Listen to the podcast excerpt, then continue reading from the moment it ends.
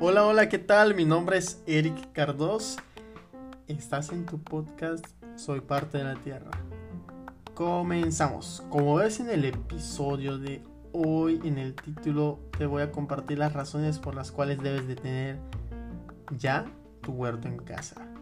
Y tan sencillo que te voy a compartir el método que el método de la vieja confiable o el método más sencillo para realmente comenzar con lo que tienes, ¿ok?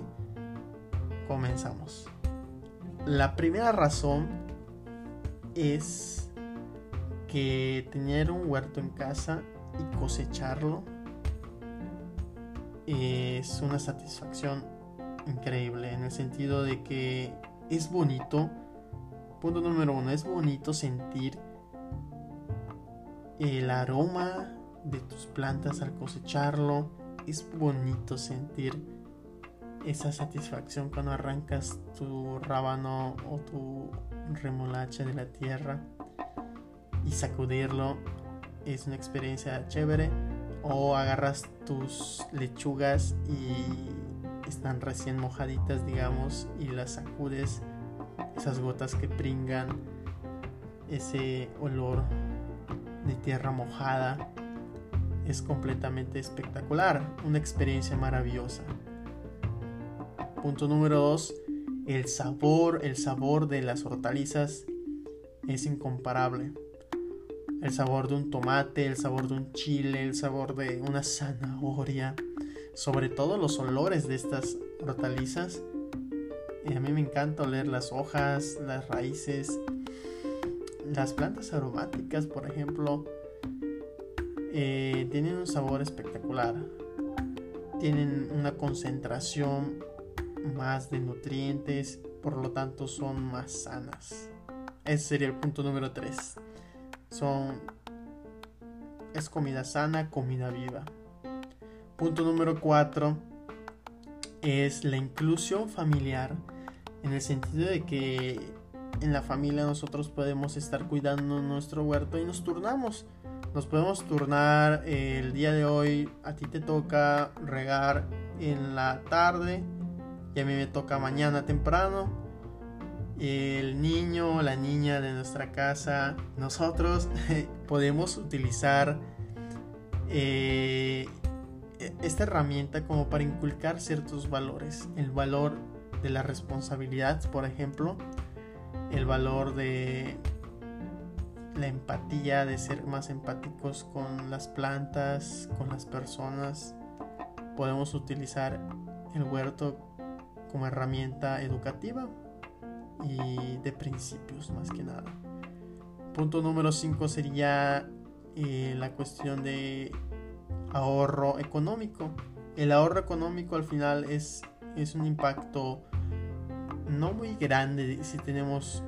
No, no, no es un impacto impresionante, pero es un impacto importante que tiene en nuestra economía.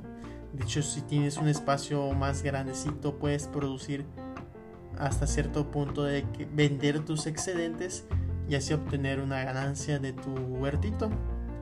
Y eso de compartir y recibir un poco de, digamos, un poco de dinero después de vender tus hortalizas igual es espectacular.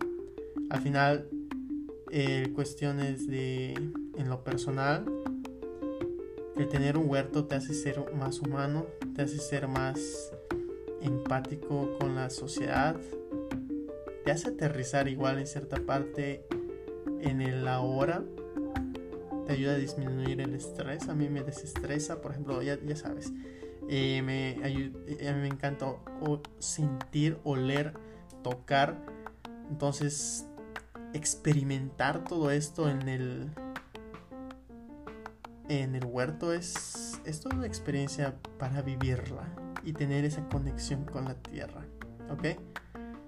Y esas serían mis razones eh, que te quiero compartir. Pero ¿cómo comenzamos? ¿Cómo comenzamos? Ok, Supongamos, vamos a ponernos en dos situaciones. Situación 1. Estamos en la ciudad, tenemos un espacio reducido. Tengo un pasillo donde da nada más, digamos, como 3 horas de luz solar. Durante una hora unas horas por la mañana, por mediodía y entrando en la tarde, digamos.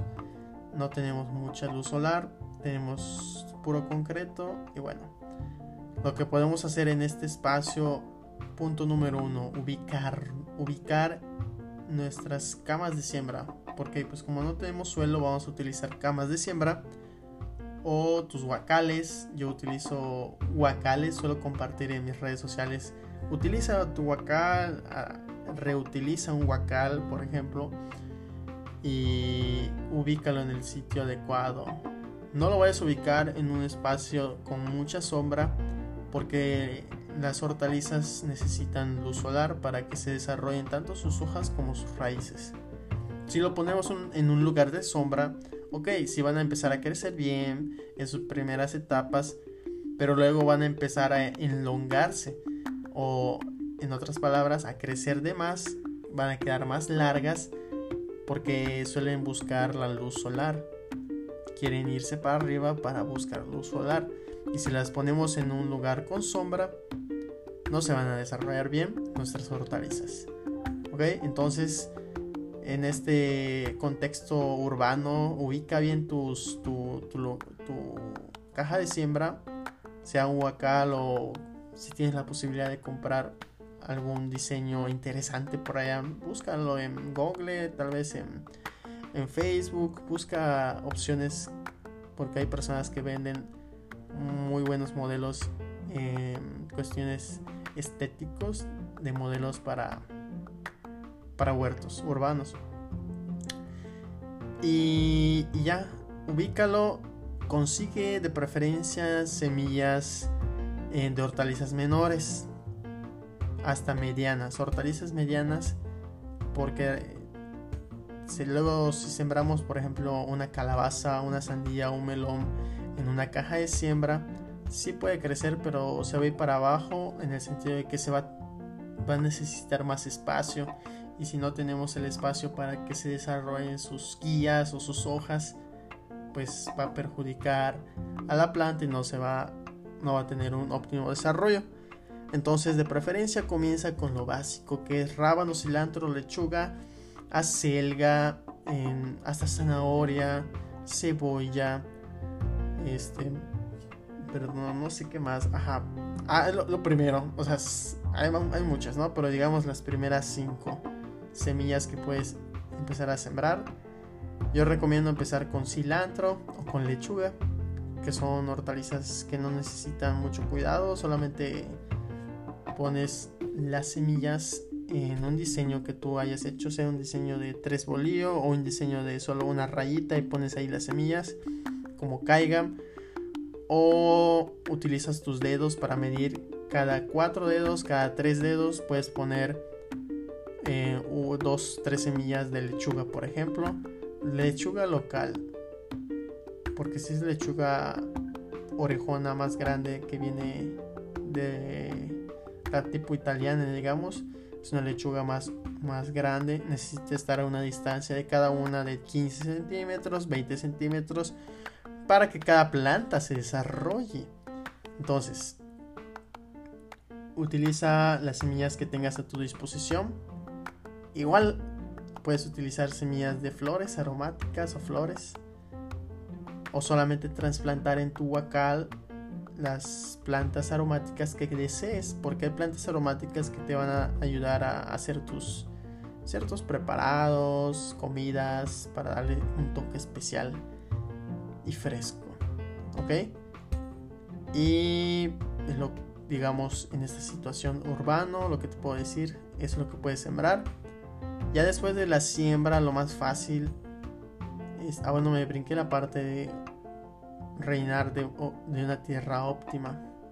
Rellenar de una tierra óptima tu cama de cultivo o tu huacal es importante porque si conseguimos una tierra colada especial para ahí, a veces venden te venden tipo ah tierra fina colada especial abonada digamos, para tus plantas, ok. A veces esta tierra colada está muy fina y suele compactarse, se vuelve arcillosa y cuando se compacta, o sea, se, se compacta normalmente cuando se le echa el agua y chupa el agua. Cuando chupa agua, se compacta y, y deja de pasar, digamos, el agua, hasta se empieza a encharcar con, con el tipo de tierra fina. Si tenemos tierra fina, ten cuidado porque no se va a desarrollar la raíz bien de tu hortaliza, no va a crecer o se va a podrir o simple y sencillamente no va a germinar. Lo ideal es de que la tierrita tenga grumosidad, tenga piedritas, palitos, hojitas, que tenga esta textura de... Si vas a un parque, por ejemplo, y caminas en orilla, regularmente en las orillas de las aceras se acumula una, unas hojitas o hasta una, una raya de tierrita. Esa tierrita con hojitas puedes ir y tocarlo y ver que está suave, está poroso y ese tipo de textura porosa, suave, ayuda a que, se, a que tenga un buen desarrollo las raíces y justamente teniendo eh, un sustrato ideal para retener agua y humedad es muy ideal para tus hortalizas. Ten cuidado con la tierra. Por ahí en, en mi Instagram ya compartí unas cosas sobre tu tierra perfecta es imperfecta. Y hay que elegir a la tierra imperfecta, de hecho. La tierra imperfecta es esta que tiene todos estos materiales incluidos, ¿ok? Piedritas, palitos, hojitas, etc. Ese es un tip para en la cama de siembra tengas una buena tierra. Y ya después de todos estos puntos técnicos y de contemplar, es cuestión de ser constantes en el riego. Un día, si acaso, si se te olvida un día no pasa nada. Pero si se te olvidan dos días, a veces se seca mucho el, suelo, la cama de cultivo y se puede dañar tu planta, se puede estresar, se puede quemar cuando la riegues. Procura regar de muy temprano o muy en la tardecita. Y en el otro contexto de si tienes un patio más grande, si tienes una, un solar o quieres hacer aprovechar un espacio donde hay césped, por ejemplo, y quieres poner ahí tu cama de siembra, tu cama de siembra terrestre es espectacular. Porque, ajá, punto número uno, recuerda, ubica bien en dónde, a qué dirección va a ir tu cama de siembra. De preferencia que esté apuntando la cama de siembra del norte a sur para que cuando el, el sol pase en medio, digamos, le dé parejo a todas tus plantitas que están distribuidas de forma de norte a sur, contemplando que estás en el hemisferio norte, según el Ecuador, ¿ok? Y... Ah, ajá, contemplar eso. Y una de las, de las cosas chéveres al sembrar en camas eh, terrestres fijas es que vamos a empezar a traer a nuestros amiguitos gusanitos e insectos, a microorganismos en nuestro espacio. Vamos a crear un microecosistema que nos puede favorecer. Vamos a empezar a traer a polinizadores, a insectos, este, insectos que también nos pueden, nos pueden perjudicar. Pero ahí va, ahí van las técnicas de de prevención de plagas o cómo combatir las plagas o prevenir más que nada, ¿sale? Ajá, contemplar eso y armar tu cama de siembra justamente midiendo, lo ideal es medir una cama de siembra que mida de ancho unos 80 centímetros o hasta un metro por el largo que tú quieras. El largo puede ser de 2 metros, de 1 metro, de 6 metros, de 10 metros, de 20 metros pero no más ancha porque si, hacemos más ancha nuestras camas de siembra, se nos va a dificultar al momento de ir a cosechar o al momento de ir a deshiervar, al momento de regar, por ejemplo. Va a estar muy ancho y nuestra mano no va, a poder alcanzar. ¿Sale?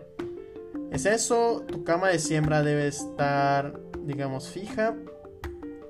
Y lo mismo sobre la tierra, cuida eh, tu tierra, ponle abono, de preferencia un abono animal, puede ser gallinaza, bovinaza, eh, de, de, caballo, por ejemplo, puede ser viruta, acerrín, como sustrato, claro, en la parte de arriba donde vayas a sembrar. Eso nos va a ayudar a retener nutrientes y a retener humedad y ayuda a prevenir la erosión de nuestra cama de siembra que tengamos. Entonces, ya sabes, ya sabes, entonces ya sabes estas dos, digamos, situaciones que tú puedes hacer, implementar ya en tu casa. Date el tiempo. Por allá se sabe que normalmente los inicios son los más difíciles o iniciar es lo más pesado a veces. Pero una vez que inicias y, tienes un buen diseño de tu cama de cultivo y de tu siembra, este, vas a ver que va a ser más fácil. En la marcha todo es más fácil. Pero lo importante es iniciar lo más pronto posible y poner manos a la tierra. ¿Sale?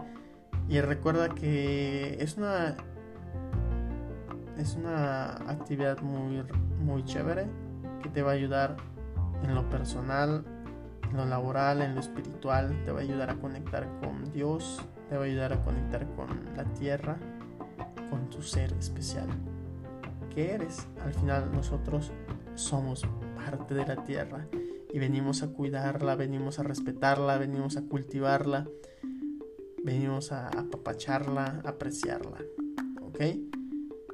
Y bueno, en general, ya digamos que tienes tu huerto y todo. Em, prevención de plagas. Una de las cosas que comparto es que mantengas una biodiversidad de cultivos en tu espacio.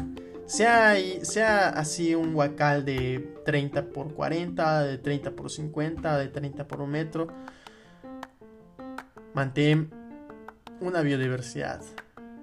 Puedes combinar cultivos, puedes combinar justamente aromáticas, de preferencia ya hay un dato que suelo compartir de que de preferencia tener en, el espacio un 20% del espacio de tu siembra, eh, de preferencia estaría genial que tengas una planta aromática o plantas aromáticas, que estas te van a ayudar al control natural de las plagas. Las plantas aromáticas ahuyentan a ciertos insectos, no a todos, o digamos los atraen pero se van a la planta. Entre estas aromáticas está hierbabuena, la menta, la citronela, la albahaca, el romero, la ruda, este, la lavanda. Ajá, son, son plantas aromáticas que puedes poner fácilmente en tu huertito.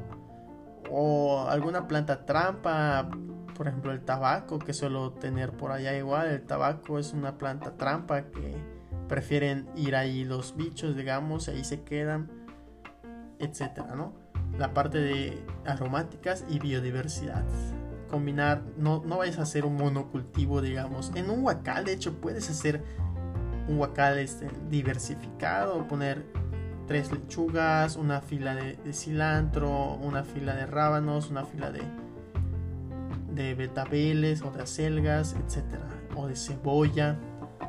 Puedes ahí ir combinando de diferente forma tu arreglo de siembra. Este, en otro de las cosas para las plagas es la creación o bueno, hacer tus propios biopreparados, tus insecticidas caseros. Uno de los insecticidas caseros más fáciles y viejos y súper confiables es poner, digamos, un litro de agua, ponerlo, ponerle un pedazo, un cuartito de cebolla blanca y uno o dos dientes de ajo, según el tamaño, triturado, o sea, roto. Lo pones en una botella o en un traste con agua y lo dejas reposar un día o dos días y esa agua ya va a estar así como tipo blanquita y la vas a poder rociar en las hojas de tus hortalizas que al final como pues está oloroso es algo desagradable va a ahuyentar a ciertos insectos te va a ayudar a controlar la población de los insectos justamente o te va a ayudar a confundirlos etcétera. Recuerda poner, aplicar tipo todas estas, las recetas caseras así por la tarde de preferencia para que le des chance a la planta de que durante la noche también la absorba y tenga un poco más de resistencia, o sea, se impregne más el olor, digamos. Y como son orgánicos, suelen desvanecerse a los 2-3 días. Entonces, si tienes un índice de plagas grandecito, trate de ponerlo cada 2 días, cada 3 días, tu preparado, ¿sale? Este, ya es, digamos, lo básico como para comenzar y mantener tu huerto. Así que el día de hoy, pues es lo que te quería compartir. Espero te haya servido esta información y estamos en contacto, ¿sale? Nuevamente te agradezco por estar en este canal y vamos a estar subiendo contenido chévere de concientización, de tips. Algunos episodios van a estar así de largos. Este está, está, regular. Para hacer el podcast está regular, está en un buen tiempo. Y te agradezco por permanecer aquí y ser parte de la Tierra. Hasta la próxima.